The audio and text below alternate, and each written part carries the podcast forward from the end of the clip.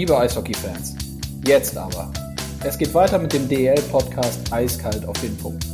Die kurze Sommerpause ist vorbei und ich freue mich auf die weiteren Folgen. Und auf euch. Und damit muss ich auch kurz loslegen. Wir haben mittlerweile über 10.000 Abonnenten hier. Das ist ehrlich gesagt mega und zeigt das Interesse an diesem Format. Für mich sowie uns als Liga ist zudem Motivation, jede Folge so gut und interessant wie möglich zu machen. In dieser Folge spreche ich mit Frank Fischöder, dem neuen Coach der Nürnberg Ice Tigers. Die Nürnberger und die Liga können sich auf einen tollen Trainer freuen.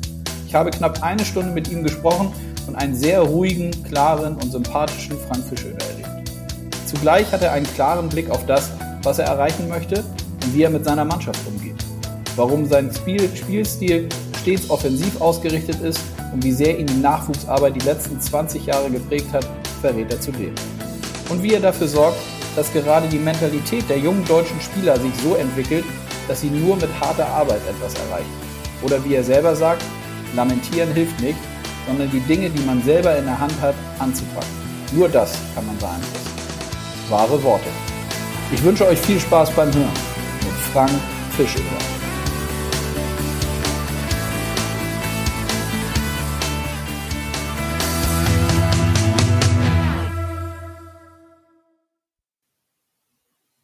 So, die Aufnahme läuft und ich freue mich auf das heutige Gespräch mit Frank Fischöder. Hallo Frank. Hallo. Grüß dich, wie geht es dir? Ja, hervorragend. Natürlich. Ähm, Sonne scheint, der Pool funktioniert, alles gut. Sehr gut. Wo erwische ich dich denn gerade? Wo treibst du dich rum? Ich bin in Ludwigshafen. Ich bin äh, in meiner Heimatbasis sozusagen. Okay. Und ähm, ja, die äh, Vorstellung von dir als neuer Trainer bei den Nürnberg Ice Tigers ist ja jetzt schon ein, ein paar Wochen her. Ähm, ehrlicherweise hatte ich relativ äh, schnell natürlich wie viele Medien höchstwahrscheinlich, aber ich auch die Idee mit dir zu sprechen, dachte dann aber, vielleicht ist es auch ganz gut, wenn erstmal ein paar Tage ins Land gehen, ähm, bis wir sprechen. Erzähl doch einmal bitte zum Anfang, wie so die letzten Tage und Wochen seit der Vorstellung für dich gelaufen sind. Ja, eigentlich äh, ganz entspannt soweit. Also wir haben ein paar Treffen gehabt. Ich war ein paar Tage in Nürnberg, habe äh, da mein Umfeld ein bisschen angeschaut. Wir hatten ein paar Sachen vorzubereiten äh, für die Saison, wann immer sie halt auch dann kommen wird. Aber man sollte ja vorbereitet sein. Ähm, habe mich ein bisschen umgeguckt, bin dann wieder zurück, war dann vier Tage in Köln an der Uni, ähm, wieder zurück, dann nochmal wieder ein paar Tage in Nürnberg also ganz normaler Ablauf eigentlich im Großen und Ganzen. Jetzt habe ich das erste Mal jetzt so zwei Tage frei gehabt jetzt die Woche, wo jetzt nichts groß zu tun war, wo ich dann auch ein bisschen dann den Garten genießen konnte und vielleicht mal ein bisschen runterfahren konnte. Aber ja, ansonsten eigentlich äh, spannend und äh, ja, sehr erfüllend momentan. Okay. Äh, kannst du uns ein bisschen äh, mehr Einblick geben, wenn du, wenn du sagst, du hast dir so einen Überblick verschafft? Wie ist denn dein, dein erster Eindruck jetzt, nachdem die, der Wechsel ja auch feststeht? Ähm, die Gespräche im Vorwege äh, ist ja sicherlich nochmal was anderes, als wenn man jetzt dann den Vertrag unterschrieben hat und weiß, dass es losgeht. Also wie ist so das, das erste Gefühl bei deinem, bei deinem neuen Club für dich? Boah, sonst hätte ich nicht untergeschrieben. Also das Gefühl hat sich nicht geändert. Ich habe ein sehr, sehr gutes Gefühl. Wir sind sehr warm und herzlich aufgenommen worden. Wir erfahren sehr viel Unterstützung. Ähm, es fühlt sich sehr, sehr gut an, das Umfeld und alle Leute, die arbeiten, sei es die Damen da im Front Office oder auch die fleißigen Helfer, die, die da hinten dran in Wohnungen rumrödeln, wie wahnsinnig momentan damit alles vorbereitet ist und äh, Nein, also es hat sich eigentlich nichts geändert. Es hat sich eigentlich nur bestätigt. Mhm. Demnach, ähm, das hattest du eben ja auch schon gesagt, die, die Gespräche im Vorwege waren dann auch sehr positiv, sagtest du, sonst wäre es dann ja auch nicht von beiden Seiten zum Abschluss gekommen. Kannst du sagen, wie lange so ein Prozess in diesem Fall bei dir gedauert hat? Also wie lange habt ihr miteinander gesprochen, du mit den Verantwortlichen von Nürnberg, bis ihr dann klar wart, dass ihr sagt, so ja, das, das machen wir zusammen, den Weg gehen wir zusammen?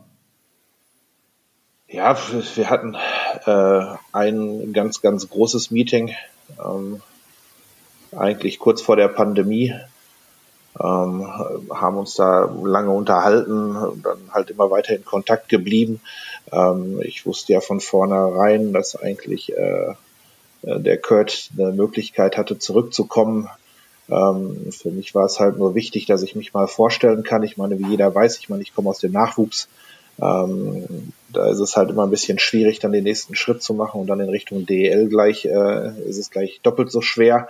Und wenn man diese Möglichkeit bekommt, war ich sehr, sehr dankbar, dass ich äh, halt zu dem Gespräch kommen konnte. Äh, dazu kommt natürlich, ich kenne ähm, André Dietsch halt schon aus der Zeit von der U18-Nationalmannschaft äh, und auch davor schon. Ähm, wir kennen uns von unserer Idee, die Art und Weise, wie ich äh, mit Mannschaften umgehe, da wusste er schon Bescheid, aber ansonsten bin ich halt äh, sehr unbeschrieben im Profibereich und äh, deshalb fand ich es sehr, sehr spannend und auch äh, aufregend und ja, auch äh, ja, ich war eigentlich begeistert, dass ich die Möglichkeit bekomme, mich vorstellen zu können. Und dann äh, mhm. äh, war für mich eigentlich klar, okay, gut, jetzt äh, wartest du das Ding halt eigentlich ab, weil äh, wir hatten halt äh, von vornherein alles klar formuliert und ich finde sowas immer gut, wenn Vereine tatsächlich zu ihren verdienten Mitarbeitern stehen und ihnen die Möglichkeit geben, ihre Entscheidung zu treffen und zu finden. Das ist, äh, finde ich, sehr, sehr positiv. Ist auch wieder ein Punkt, äh, wo ich halt sagen kann, okay, gut, äh, das spricht für Nürnberg, da kann ich sehr gut mitarbeiten, ähm, weil die Zeit und gerade im Profigeschäft ist ja immer auch alles sehr, sehr schnelllebig. Und ähm, wenn man dann halt einen Arbeitgeber hat, der sagt, okay, gut, nein, wir, wir warten auf deine Entscheidung, äh, wenn sie dann halt auch etwas mal schwieriger ist oder etwas langfristiger äh, ist oder dauert. Und somit war das eigentlich alles, äh, ja, dann ein stetiger Prozess. Ähm, parallel habe ich ganz normal weitergearbeitet. Ich meine, ich habe äh, ich habe jetzt fast, naja, ich habe 19 Jahre für Mannheim für die Jungadler gearbeitet. Ich habe äh, meine Mannschaft, ich habe meinen Kader, ich, wir haben die äh, Strukturen weiter geschärft und nach vorne gebracht. Wir haben gesehen, dass wir jetzt auch zu Pandemiezeiten trainieren können. Also wie gesagt, das lief halt alles parallel. Ähm, und ich war dann natürlich sehr erfreut, als dann der Anruf kam, ähm, ja, aber dann auch tatsächlich erst dann eine Woche vor der Pressekonferenz, ähm, dass wo jetzt die Möglichkeit bestehen würde und sie bereit wären, den Weg mit mir zu gehen. Und ja, gab es auch kein, kein Zögern mehr meinerseits, weil wie gesagt, Chancen, egal ob jetzt Pandemiezeiten oder schwierige Zeiten oder wie immer man das jetzt auch nennen mag oder größere Herausforderungen äh, sind im Endeffekt, äh, ja, wenn sie kommen, muss man sie nehmen und äh, und ich bereue meinen Schritt überhaupt nicht. Also es ist mhm. zu 100 Prozent für mich jetzt eigentlich das äh, Natürliche gewesen, wie es eigentlich jetzt dann äh, sich anfühlt aktuell. Okay. Wie läuft denn so eine Vorstellung ab? Wie, wie muss man sich das vorstellen? Ähm, bereitet man sich da natürlich im Kopf drauf vor, aber hast du auch äh, etwas präsentiert in so, einer, in so einem Vorstellungsgespräch? Ähm, wie muss man sich das vorstellen? Ja, ich glaube, ich meine, wenn man äh, erstmal ist es natürlich erstmal wichtig, dass man sich persönlich kennenlernt, dass man sieht, wer sitzt einem da gegenüber, ähm, wie ist die, äh, wie ist die Atmosphäre, wie connectet man, ist da irgendeine Verbindung, hat man ein gutes Gefühl und dann ist es aber klar, man sollte nie in irgendwelche Gespräche gehen. Ich meine, man kennt Vorstellungsgespräche aus dem normalen Berufsleben. Ich glaube, es wäre fatal, nicht vorbereitet zu sein. Ich hatte mir Gedanken gemacht, ich wusste, ähm, wie ich meine Einheiten aufbauen wollte, wie ich meinen Wochenplan aufbauen wollte, was ich für Vorstellungen hatte, was auch äh, den athletischen Bereich angeht. Ähm, dann ging es halt auch um die Philosophiefrage, die allerdings ja vorher schon klar war, da Nürnberg ja schon den, äh, den äh, Wechsel ausgerufen hatte, dass sie jetzt nach und nach mehr und mehr auch auf Deutsche und auf junge Deutsche setzen wollten und so weiter und so fort. Und das kam mir natürlich alles sehr entgegen ja, und äh, dann habe ich halt, äh, haben wir halt drüber gesprochen, wie ich mir halt die Dinge vorstelle, ob das Ganze matcht mit dem, was äh, Nürnberg sich halt vorgestellt hat. Und letzten Endes hat es dann zueinander geführt. Mhm. Und das präsentiert man dann auf der Tonspur oder bringt man dann in diesem Fall, hast du da irgendwie, bringt man irgendwie was mit, äh, vorbereitete Folien oder so? Und wie war das in diesem Fall? Ja, in dem Fall war es jetzt ein lockeres Gespräch. Ähm, mhm. Ich hatte ich bin äh, ein bisschen oldschool, muss ich dazu sagen. Auch wenn ich vielleicht noch nicht ganz so alt bin, aber in der Hinsicht bin ich dann doch ein bisschen äh, ja unterwegs wie äh, vielleicht noch mein Vater. Ich schreibe halt alles ganz gerne. Ähm, ich habe halt äh, diese 27-Week-Pläne ähm, mit To-Do-Listen, mit äh, Wochenplänen und äh, da schreibe ich eigentlich immer meine Gedanken auf, wie ich was strukturiert haben will und, und, und, und. Und äh, da sind dann auch Seiten drin, wo man dann halt äh, Inhalte festlegen kann, äh, die dann auch direkt gut strukturiert sind. Ähm, das ist, äh, da bin ich halt ein großer Freund von. Und da ist das erste eigentlich dann große Gespräch war und es ging auch hauptsächlich ums Kennenlernen. Äh, Habe ich auch nicht groß jetzt dann äh, eine PowerPoint vorbereitet. Ich meine, kann ich auch, ist auch kein großes Problem an der Stelle. Ähm, ist auch relativ einfach. Ähm, weil ich habe ja in den letzten Jahren recht viele auch so Vorträge in der Wirtschaft über Motivation gehalten und äh, über Teambuilding, Teamzusammensetzung, was für uns im Sport wichtig ist und, und, und, und, oder äh, Philosophiegeschichten, äh, was für uns äh, Persönlichkeitsentwicklung war äh, und hoffentlich auch noch weiter ist. Und ähm, das sind halt so Sachen, äh, die, äh, ähm, die kann man, aber ich finde das halt, wenn man ein lockeres Gespräch hat, sollte man äh, zeigen können, dass man vorbereitet ist, sollte man eine gewisse Sicherheit ausstrahlen können, aber äh, sollte man nicht sofort einen Stundenvortrag halten und einen super Monolog, weil ich finde dynamische Dinge halt immer, selbst bei Vorträgen, immer besser. Weil wenn man mit dem mhm. gegenüber ist, dann hat man auch so ein bisschen Reibung, andere Meinungen und man kann dann halt auch diskutieren und kann halt vernünftig argumentieren und ich glaube, dass es dann in dem Fall war es für uns, äh, glaube ich, gut und auch zielführender. Mhm. Letzte Frage von meiner Seite zu dem Komplex. Wie muss ich mir das vorstellen, wenn denn, wenn ihr gesprochen habt und äh, man, man lernt sich kennen und danach telefoniert man sicherlich und dann gibt's ja in so, in so Gesprächen sicherlich auch immer mal eine Phase, du hattest es ja auch angesprochen, da war ja auch noch irgendwie der ehemalige Coach, war von vornherein klar, dass es da eine Möglichkeit gab, dass der eventuell doch zurückkommt. Wie hast du dich gefühlt in dieser Zeit? Zweifelt man dann auch mal oder hat ein Fragezeichen und sagt, ja, äh, klappt es wirklich oder vielleicht klappt es nicht oder wacht man dann am nächsten Morgen auf und denkt, ja, das Gespräch war irgendwie gut, ich habe ein gutes Gefühl, das klappt. Also ist das so ein, so ein Hin und Her oder wie war es in diesem Fall bei dir? Nein, es ist eigentlich kein Hin und Her. Das Gespräch war gut, ich hatte ein gutes Gefühl. Ähm, äh, in den Telefonaten danach hatte ich auch immer ein gutes Gefühl. Also das war, zweifeln tut man nicht. Also Nummer eins äh, habe ich für jetzt 19 Jahre für einen Arbeitgeber gearbeitet, für den ich sehr, sehr gerne gearbeitet habe. Ähm, und äh, da gibt es also eigentlich gar nichts. Ich kann nur Dinge beeinflussen, äh, die ich selber in der Hand habe. Also brauche ich dann auch nicht zweifeln oder an irgendetwas anderes glauben oder sonst irgendwas. Ich kann halt meine Arbeit, meine Einstellung, die Art und Weise, wie ich an Dinge rangehe, das kann ich beeinflussen ähm, wie mein Umgang dann ist mit den Leuten und mit Mannschaften. Das ist halt das, was ich beeinflussen kann. Alles andere liegt nicht in meiner Hand. Äh, ich, äh, für mich war wichtig in dem Moment, dass ich mich äh, vernünftig präsentiert habe, ähm, dass wir eine gute Verbindung hatten, dass wir alle mit einem guten Gefühl aus dem Gespräch rausgekommen sind. Und äh, ja, und ab da war es dann halt so, okay, liegt nicht mehr in meiner Hand. Ähm, ich habe halt alles weitergemacht, äh, so wie es halt normal ist und äh, ja, habe halt dann gewartet. Hm. Gut, hat ja auch, äh, hat ja auch geklappt, äh, wie, wie wir jetzt alle wissen. Ähm, du hast die Jahre oder Jahrzehnte de deiner vorherigen Zeit gerade angesprochen in, in Mannheim. Ähm, hast auch schon gesagt, dass du aus dem Nachwuchs kommst. Da wollen wir natürlich auch noch äh, drüber sprechen. Da habe ich ein paar Fragen zu was wird dir denn so am meisten fehlen in, aus der Mannheimer Zeit? Kann man das, äh, kannst du das sagen? Oh, was heißt fehlen? Es gibt viele Dinge. Ich meine, ich arbeite mit Leuten zusammen, zum Teil seit 10, 12, 15 Jahren. Ich habe äh, eine Infrastruktur, ein Umfeld um mich herum, das immer brutal loyal war. Wir haben sehr unterstützend gearbeitet, sehr viele Leute, die da mitgearbeitet haben, sehr viele Ehrenamtliche auch die äh, da im Hintergrund mitgerödelt haben. Ähm, und es ist halt eine andere Art, ein Stück weit vielleicht äh, des Arbeitens, weil man hat ja zusätzlich noch dann das Internat dabei, die äh, Schulgeschichten dabei.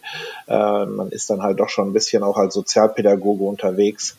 Ähm, das ist, äh, das ist halt ein sehr, sehr enges, eigentlich miteinander wohnen fast. Ich meine, man ist mit der Mannschaft jeden Tag fast ja, vier, fünf, sechs Stunden phasenweise zusammen. Äh, man geht viel auf Reisen miteinander. Zum Teil im Winter sieht man eigentlich seine Spieler dann mehr als äh, seine Familie. Und die Jungs werden dann halt auch ein Stück, dann auch vom Alter her sind es dann im Endeffekt früher oder später alles deine Kinder. So, da musst du dich drum kümmern, dass alles gut geht, dass sie sich wohlfühlen, äh, muss ihnen aber gleichzeitig auch ein bisschen Druck geben, damit sie das Wesentliche nicht aus den Augen verlieren. Äh, ich glaube, dass diese, diese ganze Zeit äh, sehr, sehr erfüllend war und äh, auch eine Menge Erfahrung mit sich gebracht hat, weil ich meine, ich weiß, dass ich gesegnet bin, dass ich halt äh, dort als Trainer groß geworden bin. Ich hatte meine Zeit, ich habe eine große Zeit bekommen. Ich habe äh, als Co-Trainer für Helmut de Raaf angefangen und habe halt dann ganz viele Möglichkeiten gehabt. Wir hatten finnische, schwedische Assistenztrainer, wir hatten Nordamerikaner im Kraftbereich da, wir hatten verschiedene Spezialisten im Skills-Bereich da und, und, und, und. Ähm, wenn man das natürlich als Möglichkeit hat, gucken kann und wach ist und sich versucht, da weiterzubilden, äh, ist das ein unglaubliches Pflaster und dann hast du halt die Möglichkeit gehabt, immer von, ja, im Endeffekt vom Grundschulprojekt äh, hoch dann zu arbeiten, bis dann später dann äh, die U16, also die Schüler kamen, die abgestiegen sind, wieder Aufstieg, Aufbau der Struktur und, und, und, und. Und jetzt bis äh, in den letzten Jahren haben wir es ja dann tatsächlich durchgezogen, dass wir tatsächlich eine Gesamtorganisation sind, ähm, von der U20 runter bis zur U8, U6. Ähm, das ist halt schon dann äh, ein Prozess über die ganzen Jahre. Ähm, ja, das, das erfüllt einen schon, muss man sagen. Das ist mhm. gut, aber ich meine, im Endeffekt ist es jetzt auch der Punkt, ähm, wo man ein Stück weit angekommen ist. Jetzt für mhm. mich jetzt persönlich. Ja, ich meine, ich habe jetzt, was haben wir jetzt gehabt? Sechs Titel hintereinander. Ähm, dieses Jahr konnten wir es ja dann leider nicht ausspielen. Ähm, die Organisation ist durchstrukturiert, wir haben eine klare Philosophie und äh, die Organisation ist so stabil, ähm, da war es jetzt für mich schön, dass ich die Möglichkeit bekommen habe, jetzt äh, für mich den nächsten Schritt zu machen, weil ich meine, wir sind ja, auch wenn wir jetzt keine Spieler mehr sind, wir sind ja dann trotzdem irgendwo immer noch, äh, äh wir wollen halt auch wissen, wie weit geht's, wie weit kann man den Job machen, wie, äh, wie gut kann man sein auf jedem weiteren Niveau? Und da habe ich halt sehr, sehr früh auch in Mannheim dann gelernt, äh, dass Vorbereitung eigentlich alles ist. Und äh, ja, und jetzt gucken wir, ob das äh, jetzt im nächsten Schritt weitergeht. Mhm. War denn eigentlich für dich von vornherein klar, dass du im Nachwuchs arbeiten möchtest und anfangen möchtest? Vielleicht kannst du uns nochmal da auf so eine kurze Zeitreise mitnehmen, denn das ging ja auch bei dir in sehr, sehr frühen Jahren los, wenn ich richtig informiert bin und auch nochmal geguckt habe. Ich glaube doch ja, auch ja. Para parallel zu deiner, zu deiner aktiven Spielerzeit, richtig? Ja, ich habe überall, wo ich dann nachher irgendwo in der Oberliga oder damals hieß das Ding dann nachher irgendwie erste Liga Nord, die zweite Liga, ich habe immer Nachwuchs trainiert, habe allerdings schon äh, im Juniorenbereich äh, mit Dank Bernd Hake, muss ich ganz ehrlich sagen, angefangen, äh, in der äh, in Eishockeyschulen zu arbeiten. Bernd Hake war damals Chef in äh, in Füssen bei der DEB Eishockeyschule und da durfte ich dann so ein bisschen als Co-Trainer anfangen und habe ein bisschen Betreuung mitgemacht und das hat mir eigentlich immer sehr, sehr viel Spaß gemacht.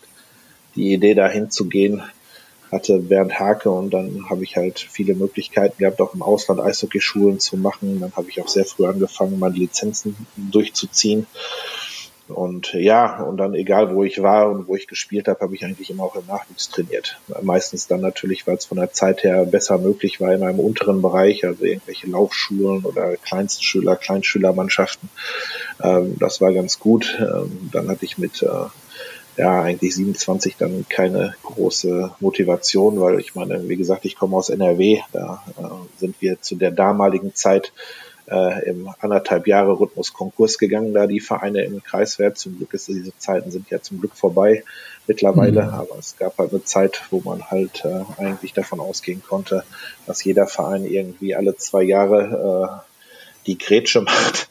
Und, äh, und da hatte ich dann irgendwann keine Lust. Ich glaube, ich habe in dem Jahr, wo ich aufgehört habe, zwei oder waren sogar drei Konkurse mitgemacht hintereinander weg. Also da habe ich gesagt, das, das hat alles keinen Wert mehr. Ich habe parallel Sport studiert in äh, Bochum an der Ruhr-Universität.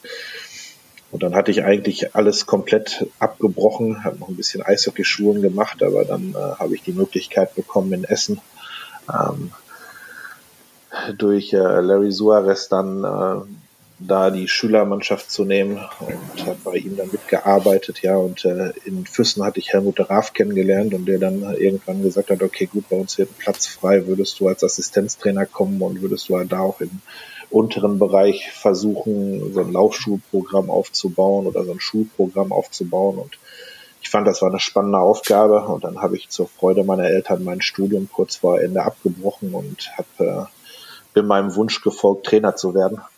Und äh, ja, und hier sitzen wir nun. Mhm. Und es gab nie ähm, zwischendurch in den Jahren irgendwie schon die Möglichkeit, die Option irgendwie auch in den Erwachsenenbereich zu gehen? Und hattest du nie selber das Bedürfnis, sondern jetzt erst wirklich so, so wie du es vorhin gesagt hast, dass jetzt der Punkt gekommen war, wo du gesagt hast, ja, also jetzt äh, bin ich bin ich bereit, jetzt will ich den den Schritt in, in den Profibereich, in den Erwachsenenbereich gehen? Ja, der Schritt, der, das war vielleicht, ja, ein Jahr jetzt, wenn man es nehmen will, so, wenn man es irgendwo mit einer Zeit bezeichnen muss oder äh, festlegen sollte, ähm, habe ich dann im Endeffekt letztes Jahr so nach der Saison so ein bisschen angefangen, drüber nachzudenken, was kann noch kommen oder kommt noch was, gibt es irgendwo noch eine Möglichkeit, äh, für mich jetzt sich äh, da weiterzuentwickeln und zu sehen, äh, ob es da eine Möglichkeit gibt, und ja, und das habe ich halt dann nicht jetzt knallhart und massiv verfolgt, sondern das, weil ich finde halt, man kann Dinge nicht erzwingen. Ja. Ich meine, man muss durch das, was man tut, irgendwo ein Stück weit sich da einen Namen machen, äh, weil andere Möglichkeiten hat man nicht. Aber wie gesagt, ich meine, als Oberligaspieler fällt es ein bisschen schwer, eine Reputation aufzubauen, der zum Teil dann auch noch in der äh, Regionalliga rumgedittelt ist. Gut, zwischendurch auch mal, glaube ich, eine Saison hatte, die in der zweiten Liga einigermaßen okay war. Aber das mhm. ist ja nichts, wo man drauf aufbauen kann und wo man sich dann Namen mitmachen kann. Und äh, ich finde es halt sehr, sehr gut, dass ich halt jetzt von klein auf also das ganze System gelernt habe und auch äh, mitgearbeitet habe und auch Strukturen aufbauen konnte und mich auch ein bisschen austoben konnte, was ähm, Konzepte angeht. Und ja, und vor einem Jahr kam dann nach und nach der Gedanke mehr und mehr, okay, gut, äh, was kommt danach? Willst du das jetzt machen, bis du 65 bist? Ähm, ähm, ist das, ist es jetzt, äh, soll es das jetzt gewesen sein? Was gibt es noch an Möglichkeiten? Wo können man noch Dinge entwickeln und, und, und, und, und dann reift nach und nach der Gedanke, dass es vielleicht dann doch irgendwann nochmal Zeit wird, für mich den nächsten Schritt zu machen. Und ja, mittlerweile glaube ich, bin ich auch so gefestigt, dass ich äh, äh, bereit bin, auch jetzt im Seniorenbereich den äh, Job zu machen. Hm. Und worauf freust du dich denn jetzt am meisten, wenn du äh, auf dein neues Team, den neuen Club und auf die DEL schaust? Auf die tägliche Arbeit, weil das ist das, was ich äh, immer geliebt habe. Also ich liebe Training, ich äh, liebe die Arbeit mit der Mannschaft, ich äh, liebe Gespräche mit Spielern, weil es ist halt, ich weiß jetzt gar nicht mehr, wer es gesagt hat, äh, ein, äh, war glaube ich ein NHL-Coach, gesagt, also warum sind äh, wir Trainer tatsächlich Trainer geworden, weil wir ein Stück weit das vermissen, was wir äh, jetzt einfach nicht mehr haben können aufgrund unseres Alters. Äh, dieses Feeling in der Kabine zu sein, mit den Leuten zusammen zu sein, äh, eine Einheit zu bilden, für ein Ziel zu arbeiten, sich halt auch mal zu reiben, aber dann auch wieder zusammenzufinden, Erfolge, Misserfolge zusammenzuteilen. Also ich glaube, dieses, dieses Gefühl, in einer Mannschaft zu sein, ist schon was ganz, ganz Besonderes und das will man eigentlich auch sehr, sehr lange festhalten. Und das ist halt, ja, also die tägliche Arbeit mit der Mannschaft ist, glaube ich, das, wo ich mich am meisten drauf freue. Mhm. Ja, das hört man ja immer wieder, sowohl von Spielern als auch von Trainern, wenn man so fragt, so was ist denn das, was, äh, wenn die auch mal wirklich, wenn sie nicht mehr spielen oder auch nicht mehr Trainer sind, was ist das, was am meisten fehlt, dann sagen ja ganz, ganz viele ja dieses tägliche Miteinander sein in der Kabine, der regelmäßige Austausch, diese, diese Gemeinsamkeit, dieses Teamgefühl, also auch das, was du eben gesagt hast, das ist ja schon bei, zieht sich ja, ich glaube auch nicht nur durch den Eishockeysport, sondern auch durch andere Sportarten, zieht sich ja wie so ein roter Faden durch, ne? Ja, natürlich. Also ich bin, äh, gibt ja viele Sachen, die in großen und viele Spieler, die auch in Teams groß geworden sind, die äh, irgendwo dieses äh, Gefühl haben, ähm, das dann irgendwo dann auch wegbricht. Man, mhm. man lebt ja im Endeffekt mit dieser Gemeinschaft. Äh, manche nur halt zwei, drei Jahre, wenn man jetzt im Profibereich das Ganze nimmt, aber wir hatten zum Teil Jungs jetzt, äh, die hatte ich schon mit 14 äh, und die hatte ich dann aber auch noch mit 18, 19. Da haben wir dann eigentlich fünf Jahre, sechs Jahre miteinander gelebt. Ähm, das, da, das ist eine, eine sehr, sehr enge Beziehung, äh, die sich da aufbaut. Gut, wir brauchen jetzt auch nicht jetzt die Romantik ganz nach vorne. Natürlich ist es immer äh, eine Sache, man wird nicht jeden lieben. Das ist auch normal, das ist im Leben normal, das ist auch eine ganz normale Geschichte, das ist auch nicht immer alles Friede, Freude, Eierkuchen, aber ich finde diese, ähm, diese Art von äh, Respekt und Vertrauen, die man sich gegenseitig äh, zu bringen hat, um halt auch als Mann, als Mannschaft zu funktionieren und auch für ein Ziel zu arbeiten, ist halt was, äh, was schon einmalig ist. Weil ich finde halt, äh, egal ob man jemanden mag oder nicht, aber man hat immer eine Vereinigung in dem, was man erreichen will als Team. Weil ich glaube, keiner will nicht erfolgreich sein oder will durch die Gegend fallen. Also jeder will den Erfolg. Ähm, und genauso wie äh, wir wissen, dass wir den Nebenmann brauchen, um die Arbeit überhaupt auf dem Eis erledigen zu können. Also ist diese Vertrauen- und Respektebene eigentlich sehr, sehr ausgeprägt und das ist, äh, das ist ein gutes Umfeld, um zu arbeiten. Hm. Und auf was für eine, was, was, ich weiß, das ist immer nicht so einfach, wenn man jetzt so eine Frage gestellt bekommt, äh, wie man sich selber einschätzen würde. Ich versuche es dann trotzdem mal bei dir. Was für eine Art Trainertyp bist du denn? Worauf kann sich dein neues Team freuen oder einstellen? Was, wie würdest du das, wie würdest du dich selber charakterisieren im täglichen Umgang mit den Jungs? Ähm, ich glaube, dass ich im Großen und Ganzen äh, entspannt bin, aber wenn es dann um die Sache ge geht, bin ich halt auch manchmal etwas ungeduldig, impulsiv. Aber ähm, ich kann äh, ganz gut trennen zwischen Arbeit und dem, was danach ist. Ähm, und ja, ich glaube, das ist, äh, das ist das, auf was man sich einstellen kann. Es ist halt wie im Leben. Ne? Ich meine, wir werden nicht immer nur äh, in Blümchensprache miteinander umgehen können, weil es einfach nicht geht ähm, weil wir halt, äh, es ist immer schön, wenn man gewinnt, das ist klar, aber ich meine, niemand gewinnt immer. Das ist halt das nächste und dementsprechend, ja.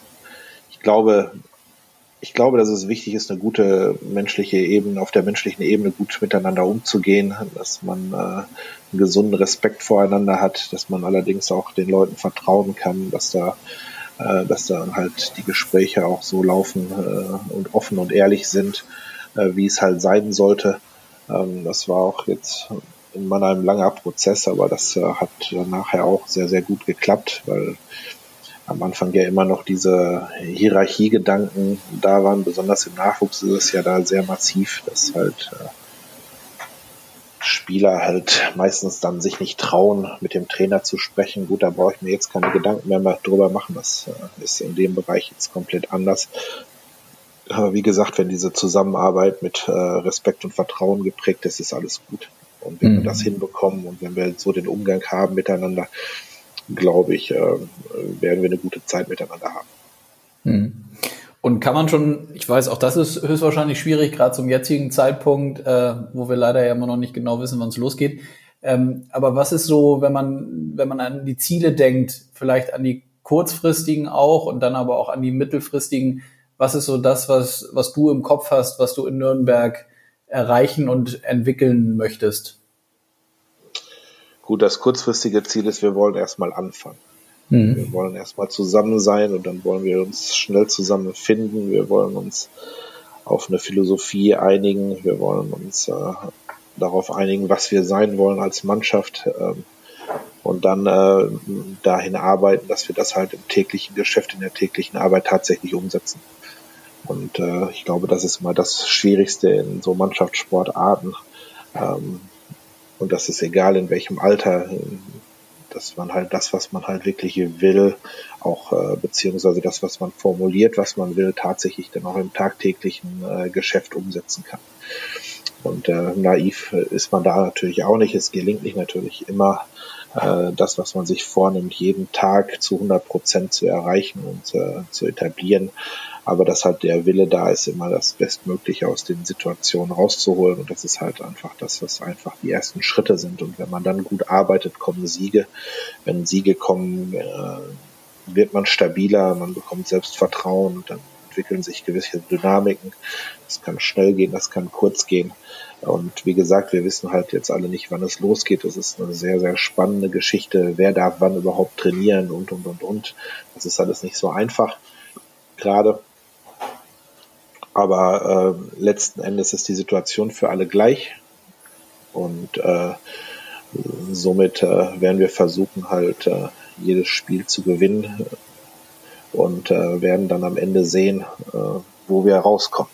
Das mhm. ist halt das, was man jetzt einfach jetzt zu dem Zeitpunkt sagen kann, weil man ja auch noch nicht wirklich einen Überblick hat, wie jetzt alle Teams wirklich aussehen. Und äh, ich weiß, dass wir gut aussehen. Ich, ich meine Mannschaft. Wir haben schon ein Gespräch, wir haben telefoniert, äh, schön über FaceTime. Ähm, ich habe ein gutes Gefühl. So, ich, ich hoffe, auf der anderen Seite war das auch so. Und alles weitere muss man dann halt in der täglichen Arbeit sehen. Mhm. Bevor ich auf die Mannschaft, auf den Kader äh, komme, was du eben angesprochen hast, einmal noch zu dieser, zu, zu der Philosophie, zu deiner Philosophie, wo ja auch schon einiges oder sehr viel, je nachdem, wie man es dann auch verfolgt, zu lesen war. Das eine ist ja, dass, das hattest du auch schon angesprochen, und das ist auch immer wieder nachzulesen und auch von euren Verantwortlichen zu hören, dass ihr sehr, sehr stark wirklich auf deutsche und auf junge Spieler setzen wollt.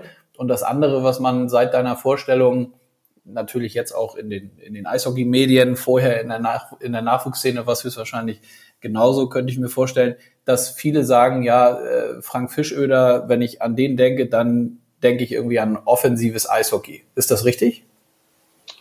Ja, aber nicht dummes offensives Eishockey. Ich meine, mhm. ich bin ein großer Freund, ich habe immer lieber die Scheibe, als dass ich einer Scheibe hinterher renne. Das ist, das ist klar. Und wir wollen ja auch spielen und spielen kann ich nur, wenn ich das Ding hab. Äh, das ist halt auch wieder klar. Ähm, und äh, ja, aber es ist halt trotzdem so, dass wir, äh, dass ich immer sehr gerne aggressiv und offensiv spielen lasse. Aber ähm, man muss halt schon vernünftig das Spiel lesen können. Besonders wenn man jetzt dann äh, im Bereich ist, äh, wo wir vielleicht in eine Situation kommen, wo wir drei Spiele in der Woche spielen müssen und das von Tag eins an. Äh, man weiß das ja alles noch nicht, aber man muss ja mit allen Eventualitäten rechnen. Äh, muss man dann schon sehen, äh, ja, aggressiv immer, gut, offensiv auch immer und auch im Drittelspielen. Ich bin ich bin auch ein großer Freund von zweiten Wellen, aber das sind halt so Dinge, ähm, da muss man jetzt sehen, äh, wie, wie adaptieren wir das Ganze, wie funktioniert das Ganze, äh, wie funktioniert das für die Mannschaft. Und dann äh, hoffe ich, dass ich äh, wieder aggressiv, offensiv spielen kann. Mhm. Weil, wie gesagt, es ist, äh, ist so eine Mentalitätssache. Ich finde halt, wenn man das etwas haben will, muss man sich das holen. Und das kann ich nur, indem ich mir dann halt auch schnellstmöglich versuche, wieder die Scheibe zu holen und mit der Scheibe zu spielen, statt halt zu warten, dass irgendeiner einen Fehler gemacht und lauert. Das ist vielleicht kurzfristig erfolgsbringend, aber vielleicht langfristig ähm, doch ein bisschen optimistisch. Mhm. Und wenn du jetzt auf den aktuellen... Mhm. Aber das ist meine nee, Meinung. Wie gesagt, es gibt verschiedene Ansätze. Ähm, es gibt sehr viele Nationen, auch international, äh, die großer Fan des hohen 1-2-2 sind und halt in der neutralen Zone versuchen, Turnovers zu produzieren, äh, die aber dann auch auf der anderen Seite sehr, sehr hart und sehr zielorientiert äh, vorchecken, wenn sie die Möglichkeit haben. Und ich glaube, dass diese Balance im Spiel ziemlich wichtig ist. Mhm. Und wenn du jetzt auf deinen äh, aktuellen Kader blickst, wie, wie zufrieden, wie happy bist du da? Und äh, gibt es vielleicht noch einzelne Positionen, wo du sagst, da können wir noch den einen oder anderen gebrauchen? Nein, ich bin komplett happy. Mhm. Muss ich ganz ehrlich sagen. Ich bin, ich bin glücklich, ich bin zufrieden. Ähm, und äh, ja, ich freue mich auf die Arbeit. Ja, das hört sich gut an. Und dann noch einmal zu diesem Thema junge deutsche Nachwuchsspieler, was natürlich irgendwie nicht irgendwie, sondern es ist logisch, wenn man äh, dann aus Nürnberger Sicht äh, einen Trainer wie dich verpflichtet, dass das natürlich dann auch irgendwie mit der Strategie passend ist oder dass, wenn die Strategie da ist, dass man dich dann auch als Trainer holt, äh, wenn man sagt, man will auf deutsche Nachwuchsspieler setzen. Ähm, war das war das bei dir aufgrund der Nachwuchsarbeit dann auch immer schon so natürlich, dass du mit den, dass du immer im Zweifel eher den Nachwuchsspieler aus Deutschland geholt hast oder gibt es auch immer mal wieder Momente, wo du dir dann in der Abwägung auch ausländische, Spieler anguckst und sagst du, ja, eigentlich würde ich den doch ganz gerne dazu nehmen. Wie, wie muss ich mir das vorstellen? Denn es wird ja sicherlich. Profibereich oder im, äh, im Nachwuchs? Ja, erstmal, erstmal im, erstmal im Nachwuchsbereich, aber vielleicht wird sich das ja auch jetzt äh, in ja, den Profibereich. Im Nachwuchsbereich, im Nachwuchsbereich äh, haben wir eigentlich äh, fast ausschließlich deutsche Spieler gehabt. Mhm. Mhm. Wir hatten zwischendurch immer ein paar Südtiroler, Joe Ramoser zum Beispiel, mhm. oder jetzt Julius, vorher dann äh, Simon Kostner. Also wir hatten relativ viele äh, Südtiroler, die allerdings dann auch alle irgendwann dann mit dem deutschen Pass äh, unterwegs waren. Mhm. Ähm, ich sage mein, ich habe meinen Spielern in Mannheim immer eins gesagt, ähm, wenn ich äh, eine Chance haben will, muss ich für diese Chance arbeiten. Äh, was, äh, was für mich immer, das ist, die meisten fühlen sich angekommen in dem Moment, wo sie diese Förderlizenzverträge unterschreiben. Mhm. Das ist halt äh, eine sehr, sehr schwierige Geschichte weil in dem Moment beginnt erst die Arbeit. Und ich meine, wir sind natürlich jetzt gerade in den letzten Jahren ein bisschen gesegnet gewesen, jetzt mit äh, Mo Seider, mit JJ, mit äh, Lukas Reichel, mit Tim Stützle, äh, dass wir ein paar Jungs hatten, die äh, way over waren, die einfach drüber sind über dem, was wir ansonsten äh, an äh, Spielern haben die halt äh, ein besonderes Talent mitbringen, die auch zum Teil einen besonderen Ehrgeiz mitbringen, Arbeitseinsatz mitbringen, die irgendwo diese Schleue äh, ein Stück weit, wir sagen zwar immer natürlich, ich sage halt, das, das ist nicht natürlich. Die Jungs haben halt immer gerne gespielt und haben immer gerne Dinge ausprobiert und deshalb sind sie da, wo sie sind. Ähm, aber es geht ja darum, dass wir diese ähm, Garnitur, die für uns jetzt halt in Frage kommt, und da hast du in jedem Jahrgang auch irgendwo zehn Spieler, neun Spieler, äh, die vielleicht die theoretische Chance dann haben, in den Folgejahren eins, zwei, drei in der Richtung DEL dann zu kommen. Ähm, wir müssen einfach aufhören, dann uns Gedanken zu machen über Ausländer und dass die unsere Plätze nehmen. Ausländer nehmen unsere Plätze nur, wenn wir es zulassen. Und das heißt, wenn ich halt einen Platz haben will, muss ich ja auch diesen Ausländer irgendwo ein Stück weit ersetzen können. Mhm. Weil am Ende des Tages sind das Profi-Organisationen. Es geht darum, dass man halt auch Spiele gewinnen muss als Trainer letzten Endes. Ähm, es geht darum, dass die Gesellschafter Geld geben dafür, dass sie halt attraktives Hockey sehen und auf einem gewissen Niveau das Hockey sehen wollen. Und da liegt die Verantwortung bei uns deutschen Spielern und jetzt halt auch ein Stück weit bei uns deutschen Trainern, dass wir halt es schaffen, dass die Jungs halt die Arbeit investieren, die sie tatsächlich investieren müssen, um dann halt auch erfolgreiche DEL-Spieler zu werden. Wenn man natürlich jetzt dann das Ganze statistisch sieht, ähm, ist das Eintrittsalter für Spieler meistens irgendwo um die 22 dass sie tatsächlich äh, eine Rolle spielen. Also so 21, 22, also mit 18, 19 sind die Jungs ja meistens nicht fertig. Das heißt, sie brauchen definitiv meistens noch ein oder zwei Jahre in der zweiten Liga, es sei denn, äh, es kommen wahrscheinlich wieder diese gleichen Beispiele. Ja, Mo Seider nicht, nein. Tim stützte JJ nicht, äh, Lukas Reicher nicht, nein. Die brauchen es nicht, alles gut. Aber das ist nicht die Norm. Die Norm braucht in der Regel immer irgendwo noch ein, zwei Jahre, manche sogar drei Jahre. Und dann kommen wir auf einmal in diesen Konflikt äh, mit der U23-Regel, dass Jungs, die zum Teil dann es vielleicht geschafft haben oder nicht geschafft haben, ähm, sich da durchzusetzen, ähm, dann auf einmal schon wieder auf der Kippe stehen, weil vielleicht auch ein Jüngerer in dem Moment äh, besser ist. Vielleicht gibt es einen 20-Jährigen, 21-Jährigen, der einfach schon stärker ist und der nimmt mir dann den Job, dann ist meine Entwicklung zu Ende und dann äh, lande ich halt irgendwo in der zweiten Liga. Und das ist halt, wie gesagt, wir neigen dann dazu, als äh, deutsche Spieler immer frustriert zu sein. Und das dürfen wir nicht. Wir müssen halt einen langen Atem haben, wir müssen arbeiten, wir müssen an uns glauben. Äh, aber am Ende des Tages müssen wir liefern. Und das mhm. ist halt das, was halt äh, das Entscheidende ist. Weil irgendwann äh, geht es dann nicht mehr darum, im Nachwuchs ist es mein Job, allen Leuten ganz viel Eiszeit zu geben. Natürlich den Top-Jungs immer noch ein bisschen mehr, weil sie es sich auch verdient haben, weil sie halt auch in der Lage sind, im Powerplay besser zu spielen, mehr zu sehen in äh, engen Situationen halt auch äh, mehr Ruhe haben, mehr Verständnis, mehr Spielverständnis haben. Aber äh, letzten Endes wird jeder versucht, so viel wie möglich einzusetzen und zu fördern. Aber diese Zeit hast du ja nicht. Dadurch, dass du jetzt auch wieder einen Aufstieg und Abstieg mit dabei hast in der DEL, ähm, musst du ja auch irgendwo überleben. Es kann, ist total super, wenn ich jetzt äh, mit einem 20er Kader und nur deutsche Spieler da äh, unterwegs bin. Und äh, vielleicht hatte man da sogar eine Chance, gut dazustehen. Muss man ja auch ganz ehrlich sagen. Äh, mit einem gewissen Vorlauf, wenn man ein bisschen ein, zwei Jahre hat, äh, das Ganze aufzubauen. Aber die Zeit hat man nicht. Und äh, das muss man halt auch schon im Nachwuchs sehr, sehr früh äh, gesagt bekommen. Also wenn bei uns Jungs in die DNL kommen, äh, in Mannheim jetzt in den letzten Jahren, wir haben immer gesagt, okay, gut, wenn ihr da rein wollt, dann müsst ihr das und das und das müsst ihr haben. Ihr müsst einfach äh, eine gewisse Arbeitseinstellung bringen, ihr müsst selbstständig arbeiten, ihr müsst euch tagtäglich pushen.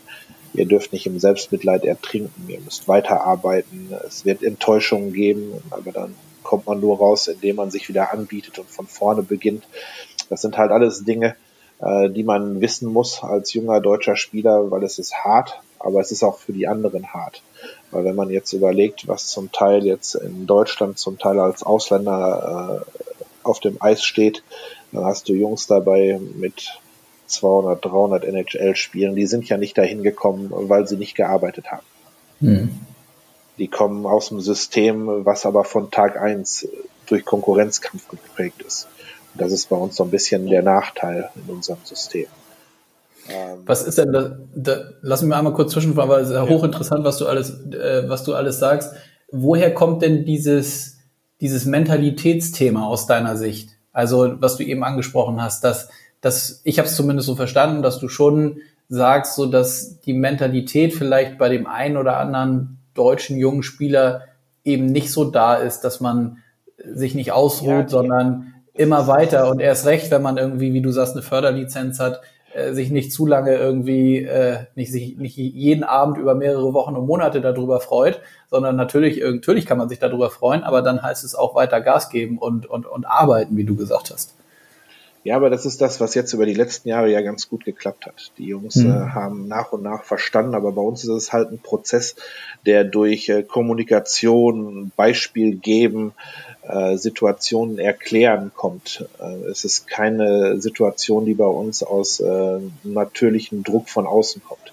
Wenn wir jetzt, äh, wenn ich in Nordamerika ein Traveling-Team will, in Kanada, dann habe ich ein Tryout mit 170 Spielern für 20 freie Plätze. Mhm. So, da muss ich mich durchsetzen.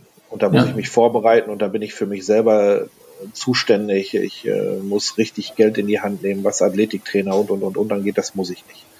Wenn wir in Deutschland jetzt mal drüber gucken, haben wir pro Jahrgang 10, 12 Spieler, die eigentlich durchmarschieren von U15, U16, U17, U18, U19, U20 so oben drin. Also es gibt relativ wenig Überraschungen da an der Stelle. Einige mhm. Quereinsteiger kommen noch, die sich halt dann äh, Spätstarter, Spätgeborene, die dann irgendwann die Lücke schließen und und und und, die gibt es immer wieder. Aber im Großen und Ganzen haben wir ja diese Jungs, die äh, eigentlich seit Tag eins äh, die Hoffnungsträger sind, äh, die ziehen das Ding halt durch bis oben hin. Und die hohe Kunst jetzt ist es im Endeffekt, den Jungs aber auch klar zu machen, wie groß ihre Verantwortung ist. Weil im Endeffekt ist es ja so, dass äh, die Jungs, die halt die ganze Zeit da sind, von denen muss ja viel, viel mehr erwartet werden. Ich kann ja nicht damit zufrieden sein, dass ich jetzt im 15-Bereich äh, oder jetzt im U17-Bereich Topscorer bin. So, vielleicht bin ich aus Versehen äh, früher Entwickler, ich bin größer, ich bin schneller, ich gut, ich habe ein ganz gutes Spielverständnis, habe einen brutalen Schuss, aber überrag halt einfach durch meine Kraft und meine Geschwindigkeit und durch meinen Schuss. So, irgendwann werden die anderen auch größer, stärker. Entwickle ich mich dann weiter, kann ich mal dann auch den nächsten Schritt drauf machen, halte ich meinen Vorsprung gegenüber dem Rest und, und, und, und.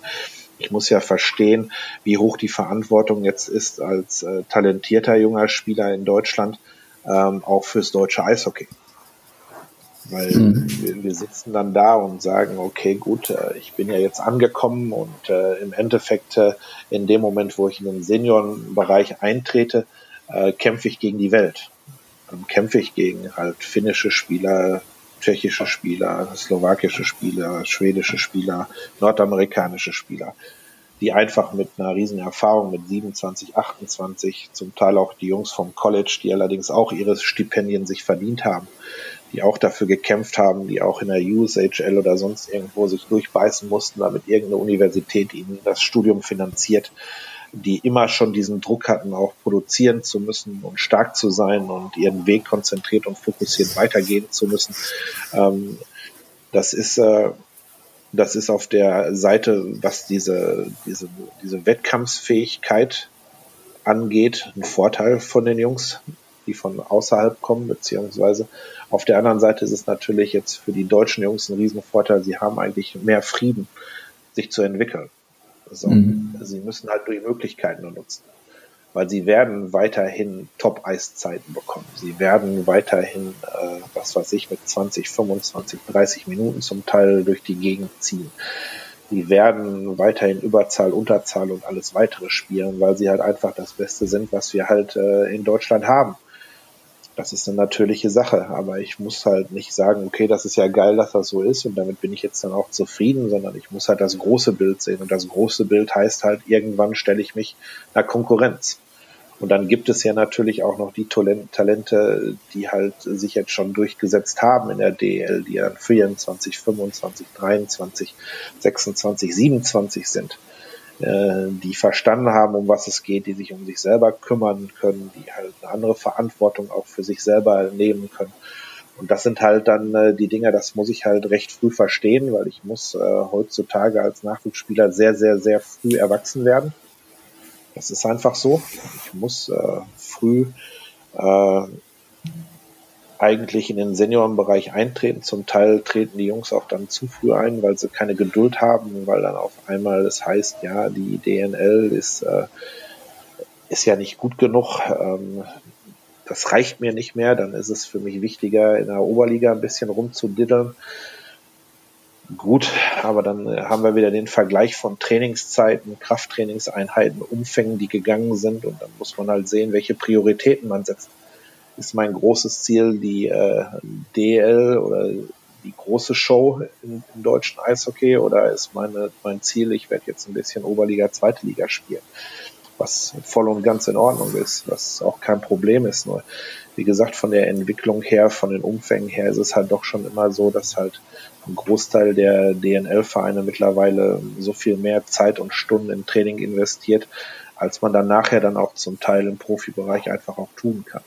Mhm. Dass man dann auch so viel Zeit noch anbieten kann äh, für seine jungen Spieler, für seine Talente. Ist halt das, wo wir jetzt drüber gerade sprechen, wie wir das lösen können, dass wir halt die Umfänge hinbekommen für 19, 20-jährige Spieler, 23-jährige Spieler weil wir wissen, dass halt die körperliche Entwicklung bis 25 geht. Äh, das heißt, ich kann ganz andere Programme fahren, äh, manche sogar bis 26, die äh, die körperliche Entwicklung nach vorne pushen können und, und, und, und. Und dafür brauche ich halt Spieler, die gewillt sind, halt auch den Zusatzschritt zu machen und nicht sagen, okay, gut, aber der 34-jährige Spieler hat als Kraftprogramm äh, hauptsächlich irgendwas mit äh, Deuserbändern, Stabilität, Rumpf und arbeitet mehr im Rehabilitationsbereich. Warum äh, muss ich hier Ochsen wie ein Bescheuerter?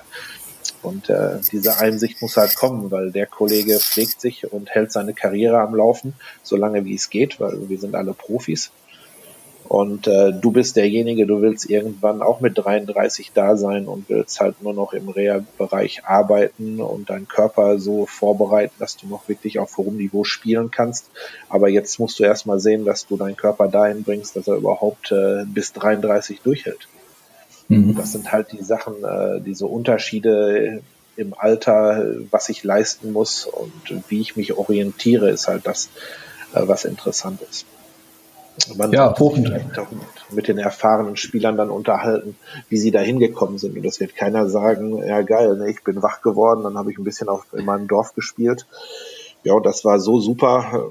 Danach haben sie mich dann direkt in der NHL genommen. Also wenn man sieht, wie, wie die Leidenswege waren, mit hoch, runter, hin und her und wo ich dann gespielt habe und wie viel Vereinswechsel zum Teil äh, gekommen sind, um halt tatsächlich seine Position zu finden und was für einen langen Atem und Durchhaltevermögen man eigentlich äh, haben muss, um die Karriere soweit überhaupt schon gebracht zu haben, ähm, ist halt das, was interessanter ist zu sehen, wenn man junger Spieler ist. Mhm. Hast du denn eigentlich, ähm, äh, hochinteressant, was du, was du alles erzählst, ähm, hast du denn eigentlich einen Zweifel daran, wenn du jetzt auch diese, diese Youngster, die jetzt gerade in, in aller Munde sind, äh, die auf dem, möglicherweise auf dem Sprung in die NHL stehen, hast du da irgendwie eine Meinung zu oder das, ob die das schaffen oder nicht? Kannst du das beurteilen? Wie, wie muss ich mir das vorstellen? Die Jungs, äh, die Jungs haben alles. Mhm. So. Jeder hat seine Qualität, jeder hat seine Stärken. Äh, wenn sie es wollen, werden sie es schaffen. Das ist meine einfache Antwort auf das Ganze. Mhm. Die Entscheidung darüber äh, treffen sie selber. Mhm. Es ist halt, wie gesagt, ähm, JJ brutales Speed, äh, immer ein breites Grinsen im Gesicht, unglaublicher Schuss, packt auch zum Teil irgendwelche Zirkusnummern manchmal aus, hat richtig Spaß am Spiel. Tim ist ähnlich aufgestellt, Lukas sind alle vom Typ her, ja, anders und doch gleich, weil sie haben alle dieses, diesen Spaß am Spiel. Man sieht ihn einfach an, die haben immer ein Lachen im Gesicht, wenn sie aufs Eis können und was machen können und haben halt so viele Möglichkeiten und Fähigkeiten. Und wenn die halt äh, ihr Ding durchziehen, äh, verstehen, äh, äh, wie das große Spiel funktioniert, äh, dass man halt auch ab und zu Dinge äh, in der Rückwärtsbewegung machen muss und und und und und halt sich weiter auch von der Kraft her und äh, quälen können und arbeiten, dann werden dann werden die ihren Weg gehen. Mhm. Da mache ich mir überhaupt keine Gedanken. Das ist also, ich meine, ich hatte das große Vergnügen, mit den Jungs aufzusteigen. Also es ist, äh, das ist schon schön. Ja, ja, hoffen wir, dass du, dass du recht behältst, beziehungsweise dass die Jungs das dann äh, vom, vom Kopf her auch mental hinbekommen. Denn das nehme ich so aus deinen Aussagen auch mit, dass das natürlich auch immer extrem, extrem wichtig und ja auch höchstwahrscheinlich immer wichtiger wird, dass man da gut, äh, gut unterwegs ist und gut aufgestellt ist. Ähm, zum Abschluss einmal noch kurz, was, was die Aktualität angeht. Wie laufen jetzt so deine, eure nächsten Tage und Wochen? Ähm, ist das alles abhängig davon, wann die Liga wieder losgeht, also wann ihr euch, wann ihr euch komplett zusammentrefft und wann ihr mit dem, mit dem Training wieder loslegt? Ja, gut, das ist halt, äh, das ist halt so eine schwierige Geschichte mit der Pandemie. Es gibt ja irgendwie dann die Geschichte mit laufenden Verträgen, nicht laufenden Verträgen, Neuverträgen und, und, und, und. Dann hat ja die DL, das weißt du aber wahrscheinlich besser als ich, äh, diese ähm, vier Wochen vor Saisonbeginn stark mit diesem verschieben, verschobenen Start oder keine Ahnung was, äh, Vertragsgeschichten. Das sind aber alles Dinge, da kenne ich mich nicht mit aus. Also ich habe jetzt äh, ab 17.8. haben wir Eis. Mhm. Ähm, ich bin jetzt nächste Woche bin ich äh, komplett in Nürnberg. Da werden wir dann gucken, wie wir Eiszeiten nehmen können, was wir nehmen können, wer trainieren darf und wer nicht trainieren darf, wie die Vertragssituationen da sind. Aber da verlasse ich mich komplett aufs Management weil das ist, äh, das sind Dinge, da werde ich mich nicht reinfuchsen, sonst hätte ich äh, BWL oder äh, Vereinsrecht oder Vertragsrecht studiert. Äh, Habe ich aber nicht, deshalb lasse ich das auch sein. Und dann werden wir gucken, wer reinkommen kann, wer trainieren kann, wie trainiert werden kann. Und dann werden wir da um das Gebilde eine optimale äh, Vorbereitung für uns äh, zusammenbauen. Ah, okay. Wie gesagt, in der Situation selber können wir nichts ändern. Die Situation ist, wie sie ist. Äh, wir werden dann einfach den Ist-Zustand nehmen, werden dann sehen, okay, gut, wir wissen, dass wir Eis haben. Wir werden dann anfangen zu trainieren. Wir werden dann anfangen, uns vorzubereiten äh, in Teilen. Und äh, dann werden wir sehen, äh, ab wann wir dann tatsächlich komplett sein dürfen. Ja. Und das äh, steht und fällt ja dann mit anderen Entscheidungen an anderen Stellen. Und deshalb macht es für mich, wie gesagt, das habe ich aber zu Eingang bei vielen Dingen gesagt, äh, alles, was ich nicht beeinflussen kann, mache ich mir keine Gedanken drum. Also werde ich jetzt äh, am äh, Montag gemütlich werden wir uns zusammensetzen, dann werde ich die Information bekommen, wer wann, wie, wo trainieren kann, was möglich ist und was nicht möglich ist. Und wenn ich das dann weiß, dann werde ich da mit äh, Profi zusammen und mit dem Staff drumherum und dem Athletiktrainer werden wir ein Programm zusammenbauen, was für uns sinnhaft ist und was halt auch dann im Rahmen äh, der Vorschriften so funktioniert. Und äh, von da aus gehen wir dann gemütlich weiter. Super. Klasse. Dann ähm, weiß ich auch, äh, weiß ich und die Hörer auch in dem Punkt Bescheid. Ähm, Frank, ich danke dir viel, vielmals für die Zeit. Hat sehr, sehr viel Spaß gebracht. Ähm, hochinteressant. Äh, ich glaube, wir können äh, noch eine weitere Folge äh, sicherlich oder könnten eine weitere Folge füllen, aber das machen wir dann, wenn die Saison läuft. Ähm, ja, ich glaube, die Nürnberger können sich auf einen ganz, ganz tollen äh, neuen Coach freuen und die DEL auch. Das nehme ich auf jeden Fall jetzt aus diesen knapp 60 Minuten, die wir gesprochen haben, mit. Wie gesagt, vielen, vielen Dank nochmal für deine Zeit und ähm, dann freue ich mich, wenn wir uns bald nochmal wieder hören. Ja, danke schön. Hat Spaß gemacht. Super, vielen Dank. Bis dann. Ciao. Ciao. Ich habe es ja schon im Intro gesagt. Ein richtig guter Typ, der Frank. Der Weg und das Projekt mit ihm in Nürnberg ist sehr interessant.